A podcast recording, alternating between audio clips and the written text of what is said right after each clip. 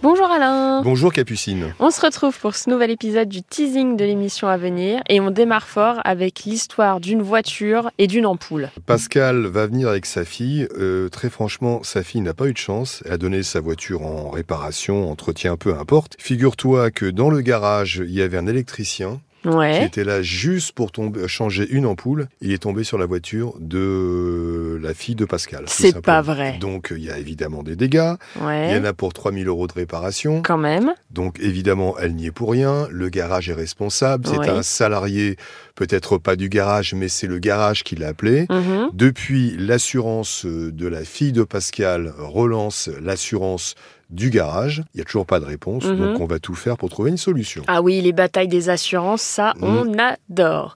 Et alors, pour la suite, là, on part sur un autre sujet, c'est Internet et les difficultés à l'avoir chez soi. C'est vraiment des gros tracas du quotidien. Figure-toi que Christelle n'a plus de téléphone, plus d'internet et plus de téléviseur Oh là depuis là. pas mal de temps.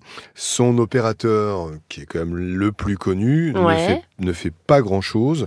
Réponse à venir, ça va venir, on s'en occupe, on s'en occupe. Ça fait des semaines que ça dure et on lui propose en guise de compensation 2 euros. Mais non, 2 euros. Eh oui, Oh 2 la euros. vache. D'accord, ok.